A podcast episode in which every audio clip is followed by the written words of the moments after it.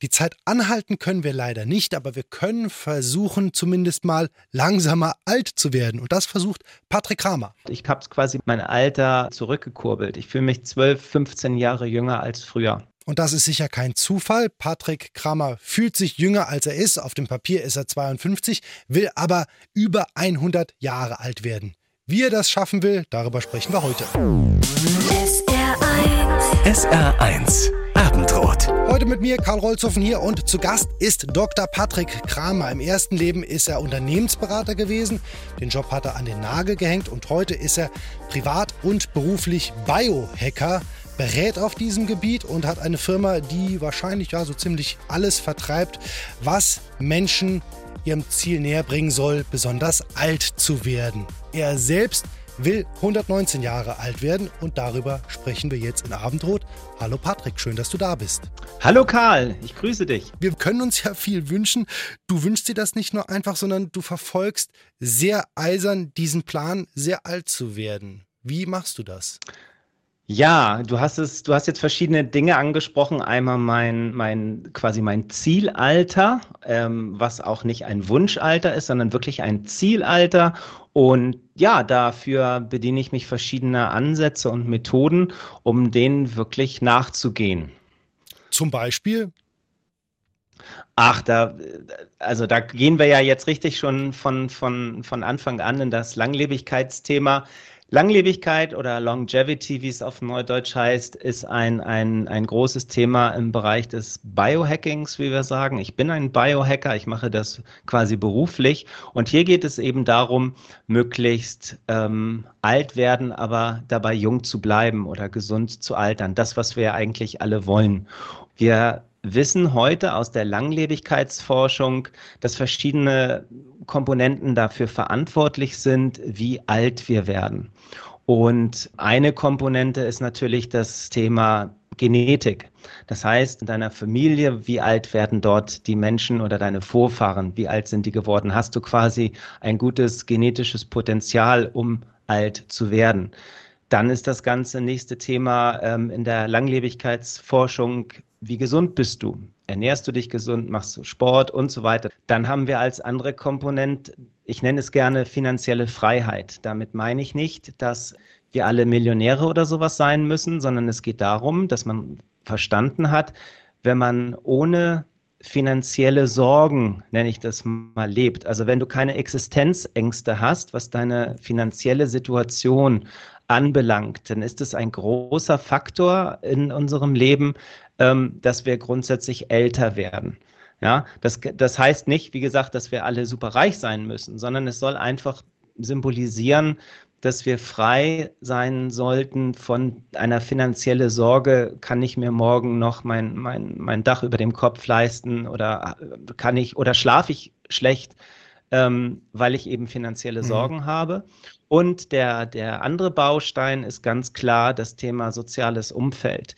Auch da weiß man aus der Langlebigkeitsforschung, dass diese Social-Komponenten ähm, wirklich wichtig sind. Das heißt, hast du ein soziales Netzwerk oder bist du einsam? Und man weiß heutzutage aber eben, dass es wirklich, wenn du im Alter gebraucht wirst, wenn du soziale Kontakte hast, wenn du eingebunden bist in Familienstrukturen, ähm, hat es einen gewaltigen Einfluss auf dein, auf dein, quasi auf dein Sterbealter oder auf deine, ja, wie alt du wirst. Okay, das, du hast jetzt äh, vier Aspekte genannt, die man teilweise vielleicht leichter, aber auch schwerer beeinflussen kann, denn es geht ja um das Thema der, der Selbstoptimierung. Vielleicht kannst du mal, bevor wir dann nochmal in die einzelnen Punkte reingehen, uns mal mitnehmen, weil bei dir ist es ja sozusagen auch zur Chefsache geworden. Du machst es beruflich. Dieses Ziel, das du dir gesetzt hast, bestimmt ja auch deinen Alltag ganz stark. Vielleicht kannst du mal erklären, wie dein Tagesablauf aussieht im Hinblick auf, auf diese Selbstoptimierung. Okay, jetzt sprichst du quasi mein Leben als Biohacker an. Vielleicht sollte ich noch mal da vorstellen, ich hatte, ähm, bevor ich mit dem Thema anfing, ähm, ich hatte studiert, habe dann weltweit gearbeitet. Also ich komme eigentlich aus der Unternehmensberatung und habe fünf Tage die Woche aus dem Koffer gelebt. So sehr, mhm dass ich voll im Burnout gelandet war und ähm, nicht mehr konnte. Das heißt, ich musste in meinem Leben auch Dinge verändern. Ähm, ich war nicht mehr in der Lage, mir ein T-Shirt anzuziehen. Ich war nicht mehr in der Lage, Taxi zu fahren. Das war immer der Weg zum Flughafen. Das heißt, ich habe einfach nicht mehr funktioniert. Und ich kannte damals diesen Begriff aber gar nicht. Und heute habe ich so eine schöne, so einen schönen Begriff gefunden, Burnout ist das, was passiert, wenn man vermeiden will, ein Mensch zu sein. Und dieses Menschsein ähm, daran, das bringt mich dann in das Thema Biohacking, weil ich bin zu Ärzten gelaufen, ich habe äh, Therapien gemacht, Medikamente und so weiter und habe aber verstanden, dass der Schlüssel, um wieder gesund zu werden, um wieder ein Mensch zu sein, der liegt in mir selbst. Und ähnlich wie ein, ein Hacker oder Hacking Hacken ist eigentlich ein, ein positiver Begriff. Hacking bedeutet so viel wie etwas in einem Experiment, in einem Do-it-yourself-Experiment erreichen zu wollen. Wir bedienen uns dort der bewährten Biologie, ähm, kann ich gleich noch ein bisschen was zu sagen, aber auch innovativer Technologie. Das heißt, diese, diese Begriffe Biologie und Technologie kommen quasi in einer Schnittmenge zusammen und erlauben es mir heute nicht nur einfach fromme Wünsche auszusprechen, sondern so nach dem Motto, ich möchte mich mehr bewegen, sondern nein, ich kann ganz konkret sagen, jetzt klassisches Beispiel, ich möchte diese 10.000 Schritte am Tag gehen und das kann ich heutzutage messen, weil ich eben die verschiedenen äh, Smartwatches habe oder Fitness-Tracker oder sowas. Ähm, das heißt, es, ich, wir, wir bedienen uns Komponenten aus der bewährten Biologie, was jetzt zum Beispiel Ernährung anbelangt, Meditationstechniken, Atemtechniken. Aber wir greifen eben auch in die modernste Technologie, die um uns herum stattfindet, auf unserer Haut stattfindet oder sogar unter unserer Haut stattfindet. Und als Biohacker bin ich per se ein sehr neugieriger Mensch, ein sehr offener Mensch und auch ein sehr toleranter Mensch und schaue eben an, was gibt es dort für Möglichkeiten, probiere die aus und pick dann für mich die konkretesten Elemente raus.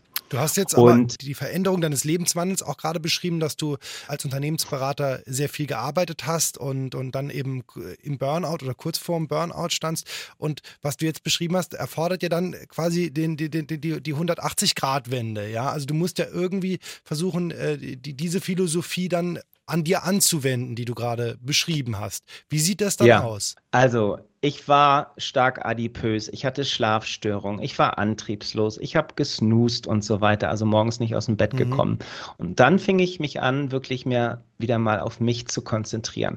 Das heißt, ich habe angefangen, vor allem an meinem Schlaf zu arbeiten. Ich habe angefangen, an meiner Bewegung zu arbeiten und habe meine Ernährung ganz kritisch hinterfragt. Das sind eigentlich so die drei einfachsten Komponenten gewesen. Ähm, ja, aber damit erzähle ich ja jetzt auch nicht wirklich was, was Neues oder sowas. Ja. Ich meine, wir wissen alle, wie wichtig heutzutage diese drei Komponenten sind. Was vielleicht daran interessant ist, vor, vor zehn Jahren, um die 2013er, kam das Thema auf Quantified Self. Das schwappte so aus Amerika rüber als, mhm. als, als Bewegung. Und davon war ich fasziniert, weil es das erste Mal die Möglichkeit quasi gab, dass ich über mich selbst Daten ermittelt habe, um einfach mal zu, wirklich zu schauen, wo stehe ich denn? Und ähm, das, was ich tue, hat es auch messbare Verbesserungen. Und du hast nach ein paar Sachen gefragt.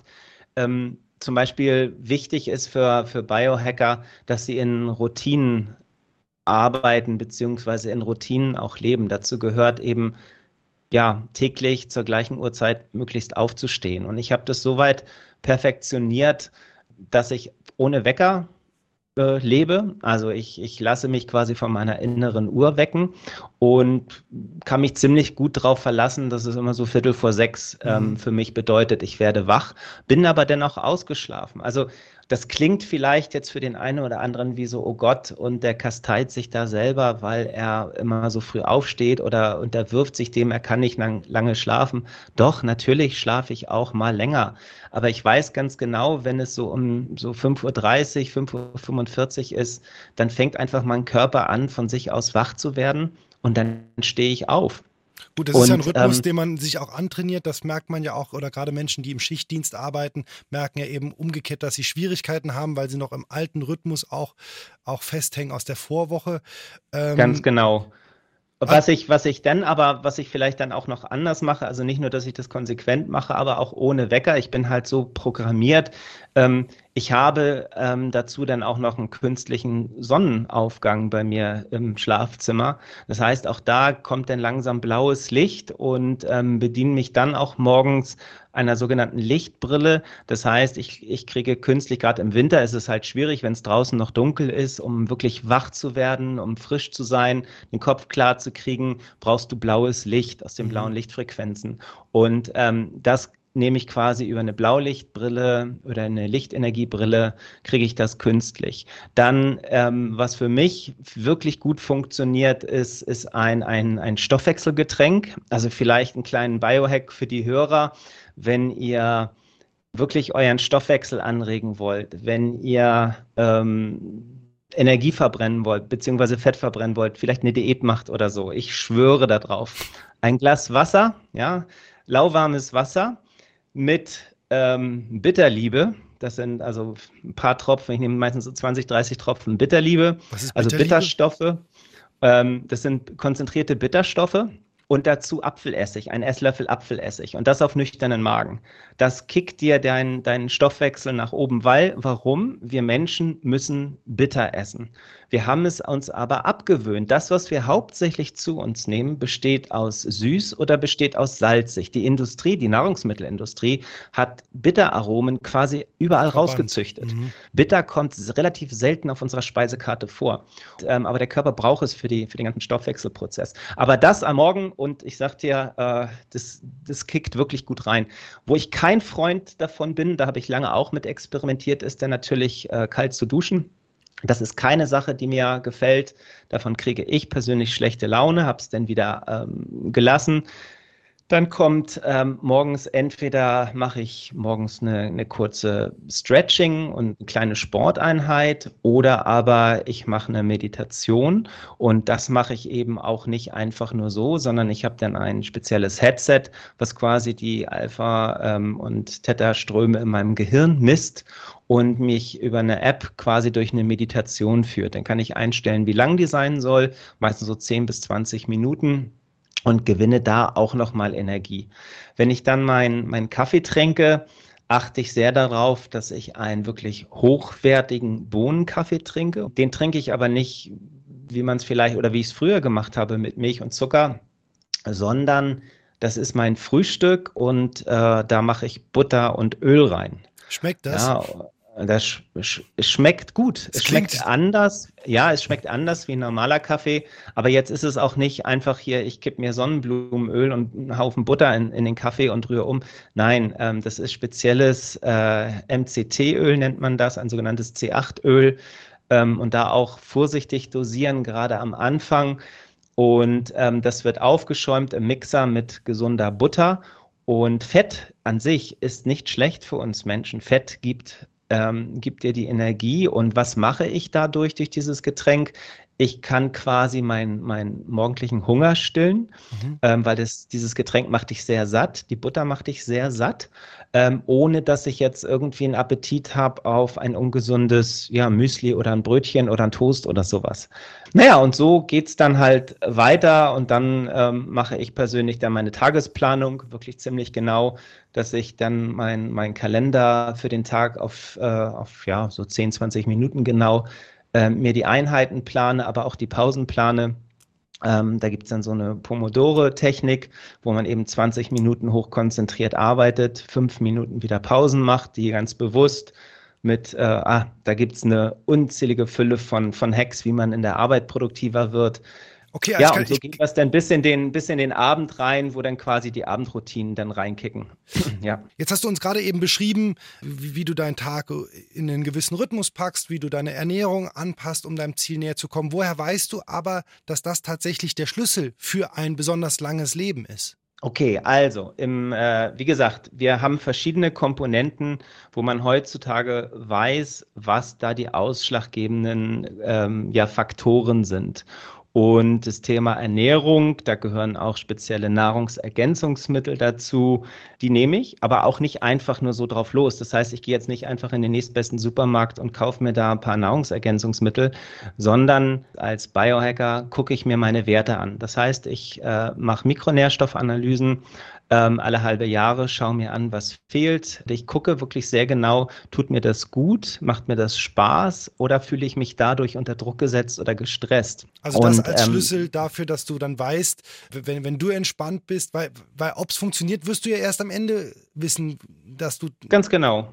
Ganz genau. Aber wenn ich, wenn ich, wenn ich weiß, ähm, das sind jetzt zum Beispiel, ich mache eine Analyse und da fehlen jetzt gewisse Mineralstoffe oder Vitamine bei mir, dann kann ich die ja gezielt supplementieren. Und da musst du einfach genau auch für dich wissen, was sind denn deine persönlichen optimalen Werte und solltest dir auch selber ein Ziel geben, wo du mit den Werten hin möchtest. Also woher weiß ich, ich bin ja kein Arzt, wie, wie untersuche ich mich da auf diese Werte hin? Ja, das kommt eben ganz drauf an, welche Tools du dafür nutzt. Die einen nutzen zum Beispiel spezielle ähm, Wagen, die auch unter anderem dein, dein Fettgehalt analysieren, dein Körperfettgehalt oder die klassische Apple Watch, die heute schon eine, eine Fülle von Parametern nimmt. Wir haben zum Beispiel den Oura-Ring, die mhm. mir ganz viele Werte schon in sehr einfacher Form geben. Wenn ich viel tiefer und viel mehr möchte, dann kann ich das natürlich auch beim Arzt bestimmen lassen. Und dort dann kriege ich nicht die 1000 Einheiten Vitamin D, sondern ich kriege vielleicht die 20.000 Einheiten Vitamin D verschrieben. Mhm. Worauf ich hinaus möchte, ist einfach nur, dass man nicht einfach nur drauf los supplementieren sollte, sondern man sollte wirklich einmal analysieren, wo steht man, dass man ganz konkret weiß, okay, das ist die Ausgangssituation.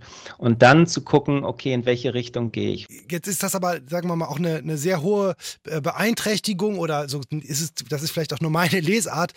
Für dich ist es vielleicht auch, auch eine sehr große Erfüllung, wenn du quasi ein anderes Leben lebst als vorher als gestresster Unternehmensberater. Aber was ist, wenn das alles nicht funktioniert? Bürdet man sich nicht wahnsinnig viel auf, wenn man sich quasi all diesen Dingen so unterwirft? Ähm, ja, und natürlich. Ich habe ja gesagt, für mich ist es wichtig, dass mir das Ganze Spaß macht.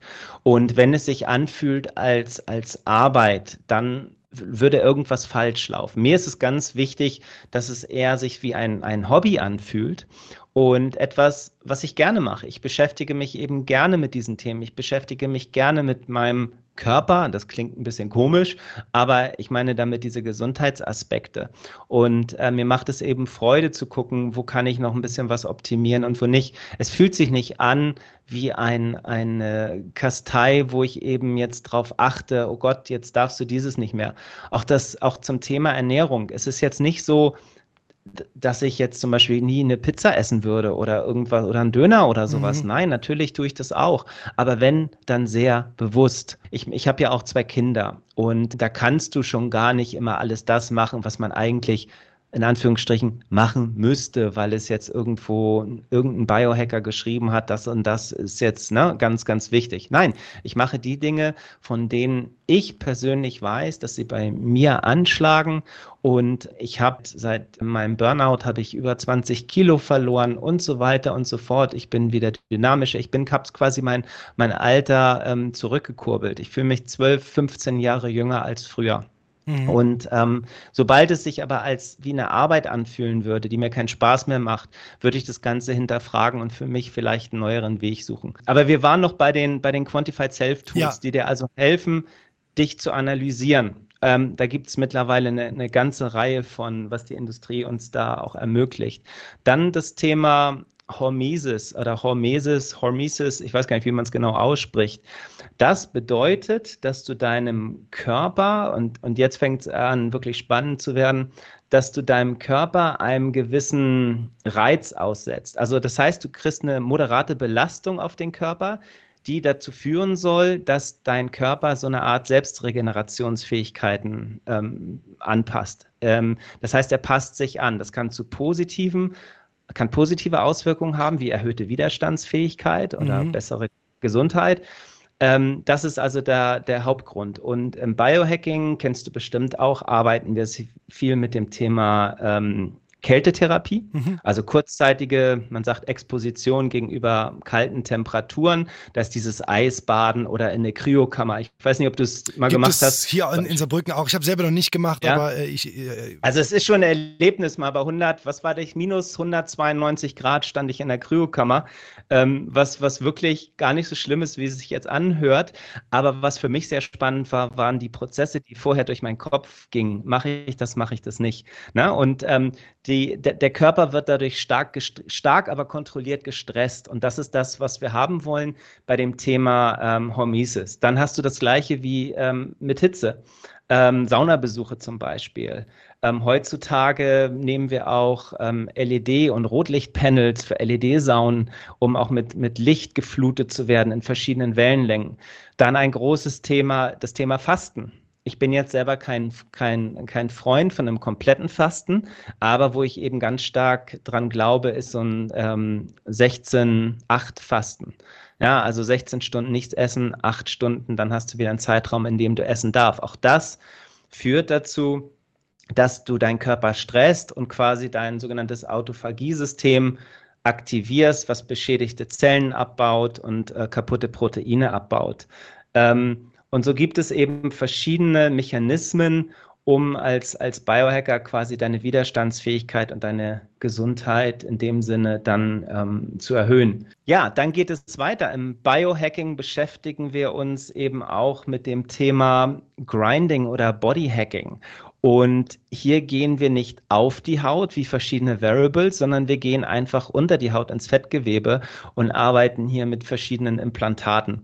Und ja, da gibt es eben auch, auch Mikrochip-Implantate und nein, ähm, die ganzen Verschwörungstheorien, die brauchen wir hier nicht, weil die haben alle damit gar nichts zu tun, sondern Mikrochip-Implantate erlauben mir zum Beispiel mein Leben zu vereinfachen. Ich brauche nie wieder mir Gedanken zu machen, wo sind meine Haustürschlüssel, ich muss mir keine Gedanken mehr machen, habe ich Geld mit, kann ich bezahlen irgendwo, ich brauche keine Passwörter mir merken. Und das, was jetzt eigentlich so ein bisschen trivial klingt, ist für mich ein ganz großes Stück Lebensqualität und Freiheit, weil egal wo ich bin auf der Welt, ich habe immer unsichtbar meine Haustürschlüssel quasi dabei. Und ich hatte in meiner Burnout-Phase zweimal hintereinander relativ schnell das Problem, Tür war zu, ich war draußen, ich hatte keinen Schlüssel mehr. Und ähm, das passiert mir einfach nicht wieder. Und da gibt es halt auch ganz verschiedene Ansätze im Biohacking, wie wir mit Technologie unter der Haut arbeiten, die verschiedene Arten von, von äh, Körperfunktionen Funktionen überwachen und so weiter. Ein sehr mhm. spannendes Thema, was auch in Zukunft uns noch stark als Menschen begleiten wird. Ne? Also ohne Zweifel. Ähm, aber den Menschen wird dadurch natürlich auch eine Menge abgenommen und du hast auch eingangs auch schon mal die, die, die Situation beschrieben, dass du einen sehr klaren Rhythmus morgens hast, den du dann teilweise auch künstlich herstellst mit einer, mit der, mit einer Lichtbrille, die dir äh, beim Aufstehen hilft. Also natürliche Vorgänge werden ja dadurch auch ein Stück weit ausgeblendet und, und menschlich gesteuert.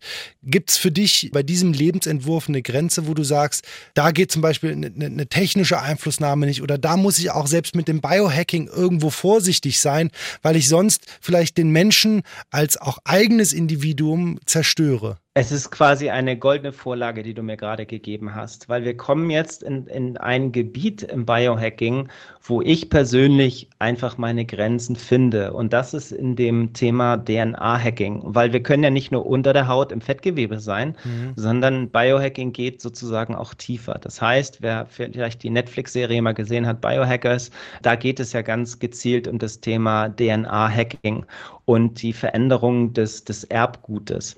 Und wir sehen die ersten Firmen, die quasi Do-it-yourself-Kits anbieten, wo du zu Hause am Küchentisch ja mit CRISPR-Technologie DNA-Stränge manipulieren kannst.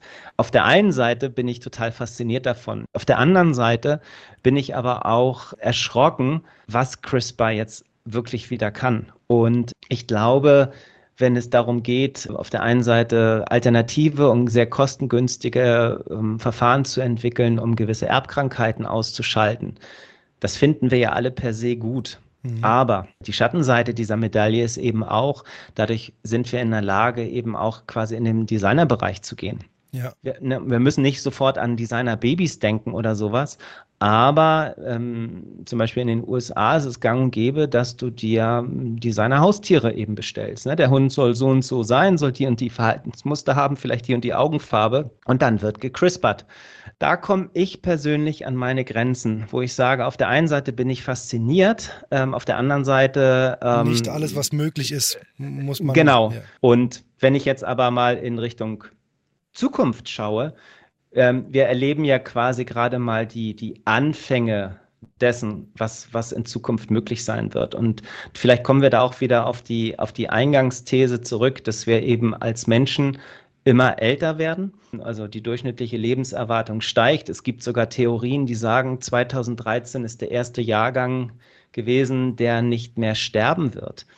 Ähm, das sind natürlich gewaltige Aussagen mit gewaltigen Konsequenzen. Und ähm, wie kommt man auf solche Aussagen? Na gut, du hast einerseits hast du die mathematischen, ich sag mal, Sterbetabellen, die eine Prognose abgeben in die Zukunft. Ja, wie alt werden wir? Und da geht das, die Lebenserwartung halt stetig bergauf. Aber diese Modelle basieren auf einer linearen Entwicklung. Das heißt, technologische oder digitale Innovationen werden quasi ausgeblendet. Wer sagt uns denn, dass wir nicht in 10, 15 Jahren solche medizintechnischen Durchbrüche haben, dass wir quasi exponentiell die Lebenserwartung steigern können. Und was das ganze Thema Langlebigkeitsforschung anbelangt, ist es heutzutage eben so, dass kaum ein medizinischer Zweig ein so starkes Wachstum verzeichnet wie die Langlebigkeitsforschung. Also, ähm, aber macht dir das, das gar Wissen, keine Angst, dass man unendlich alt werden kann, quasi? Wenn du sagst, 2013 ist theoretisch vielleicht der Jahrgang, der nicht mehr sterben wird, das ist doch nicht vorstellbar. Naja gut, es ist deshalb nicht vorstellbar, weil wir linear denken. Ähm, es ist genauso wenig vorstellbar gewesen vielleicht für die Menschen vor 100 Jahren, dass wir irgendwann mal alle mit Taschencomputern durch die Gegend laufen mhm. und äh, dass wir kommunizieren können, ohne dass wir miteinander direkt uns angucken und reden, weil wir plötzlich ein Telefon haben. Es ist so vieles nicht vorstellbar, was aber heutzutage in unserem Leben ganz, ganz selbstverständlich ist. Das meine ich ja. Es ist immer so lange nicht vorstellbar, bis es einer macht. Und was wir jetzt ja erleben, das weißt du ja selber, durch das ganze Thema künstliche Intelligenz. Ja, ich denke, wir erleben gerade mal die Anfänge von der künstlichen Intelligenz. Und wenn wir das nach oben draufsetzen, glaube ich persönlich, dass die medizintechnische Entwicklung, die wird nicht linear verlaufen, die wird exponentiell verlaufen. Und das hat massive Konsequenzen auf, unseren, ähm, auf unser durchschnittliches Sterbealter. Das halte ich auch für, du, für, für, plausibel. Du, ja, was mich besorgt in dieser äh, Geschichte, und das sind ja die Anfänge auch des Biohackings, dass wir Skills, die der Mensch von Natur aus hat. Also ich musste auch so ein bisschen dran denken, meine ganz banales Beispiel. Meine Eltern sind mit einem Straßenatlas in Urlaub gefahren mit uns auf der Rückbank und, und für mich ist das ein Buch mit sieben Siegeln. Also ich habe Autofahren mit Navi gelernt. Also dadurch sind ja durch eine technische Erweiterung in diesem Fall sind mir Skills verloren gegangen. Ist jetzt vernachlässigbar, ist jetzt nur der Straßenatlas, den ich nicht mehr richtig lesen kann und da unbegabt bin. Aber das gilt ja auch für andere Bereiche. Der Mensch bildet Fähigkeiten zurück also was bleibt dann ja. von, der, von der grundnatürlichen Hülle, wie wir den Menschen als heutiges Wesen kennen, dann noch übrig? Herr Karl, das ist eine große philosophische Frage. Das hat aber nicht nur unbedingt was mit dem Straßenablass zu tun, sondern schau doch mal, wer von uns Menschen, modernen Menschen in Anführungsstrichen, ist denn heute noch in der Lage, mal einen Klimmzug zu machen? Ja. ja. Wir müssen, wir haben im Alltag keine Situation mehr, wo wir uns irgendwo hochziehen müssen. Selbst die modernen Küchen, die fahren dir entgegen, die Heckklappen am Auto, am Kofferraum gehen automatisch ja. auf uns zu, dass wir noch nicht mal uns strecken müssen. Das heißt, durch, durch Technik werden uns sehr viele Fähigkeiten natürlich auch, ähm, wenn du so willst, abtrainierst. Ähm, Gar keine Frage und das ist fürchterlich. Ähm, also da bin ich ja, da bin ich ja vollkommen bei dir. Wir können das gut finden oder wir können das schlecht finden. Aber ich denke, was wir nicht in Frage stellen können, ist, dass die medizintechnologische Entwicklung rasant voranschreiten wird. Wir werden ganz viele Skills als Menschen verlieren, aber wir werden wahrscheinlich auch sehr viele neue Skills dazu gewonnen. Ich will damit sagen, wir kommen in eine, eine sehr spannende Zeit. Die können wir aber aufgrund unserer Programmierung uns nur schwer vorstellen, bis es denn eines Tages einfach jemand macht und zeigt, wie sich ähm, unser Leben in den nächsten 10, 15 Jahren massivst verändern wird. Nur hoffentlich eben nicht schneller, als wir geistig dazu imstande sind, da auch mitzugehen, weil, weil es einen ja auch ängstigt. Ne? Ich weiß nicht, ob ob es dich ängstigen sollte. Ähm, ich glaube, Angst ist immer ein ganz schlechter und falscher Ratgeber in diesen ganzen Themen. Ähm, ich sehe es an meinen Eltern, die einfach versuchen, mit der, ich sage jetzt mal, Handys irgendwie noch mitzukommen mhm. und da ihre Sachen zu machen. Aber jedes Mal, wenn ich die besuche, Patrick, kannst du mal dies machen? Kannst du mal hier was gucken? Und dann geht nicht, dieses ja. Programm nicht. Wer kennt es nicht? Das kennen wir alle. Und ich glaube, so ist jede, ist es ganz normal und natürlich, dass man auch irgendwann sagt, okay, ähm, ich komme jetzt in ein Alter, wo ich auch nicht mehr unbedingt mit allem konfrontiert sein möchte, mhm. wo ich einfach, wo es mich, und ich merke das ja bei mir selber, ähm, ich bin eigentlich kein technischer Mensch, auch wenn sich das jetzt so, so anfühlt. Was, was, wo, wo ich eigentlich hin möchte, ist, dass ich in meinem Haus keine Kabel mehr habe. Ich meine, du erinnerst dich vielleicht in den 80er, 90er Jahren, die dicken Stereoanlagen zu Hause im Wohnzimmer ja. mit den schwarzen Boxen und den dicken Kabeln. Die sind mittlerweile alle aus unseren Räumen verschwunden. Warum? Weil sie einfach keine Lebensqualität bieten. Ich versuche viel im Garten zu sein, in der Natur, in der Luft. Ich versuche mich mit Freunden zu treffen.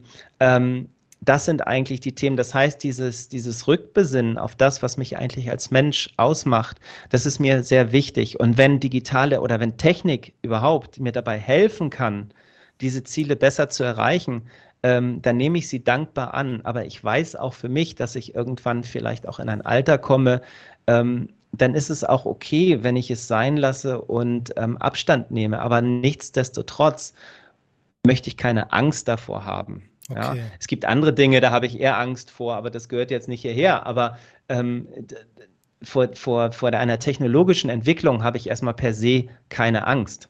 Das ist vielleicht auch die richtige Herangehensweise. Das, das ermutigt mich ein, das ermutigt mich ein bisschen. Ähm, mir ist nur wichtig, dass der Mensch, glaube ich, noch die Souveränität über all das behält. Und ich danke dir, dass du uns äh, in dieses Thema, das mir auch noch verborgen war, so viele Einblicke heute ähm, beschert hast. Ich also wir müssen das beobachten und wir werden möglicherweise auch nochmal sprechen müssen, weil wie du sagst, die Entwicklung ist rasant und exponentiell und ähm, da wird es noch viel zu besprechen geben. Ähm, Absolut. Lieber, lieber, Patrick Kramer, ich danke dir, dass du Zeit für uns hattest und äh, heute zu Gast warst im S1 Abendrot Talk. Sehr gerne. Mach's gut, Karl. Danke. SR1, deine Eins.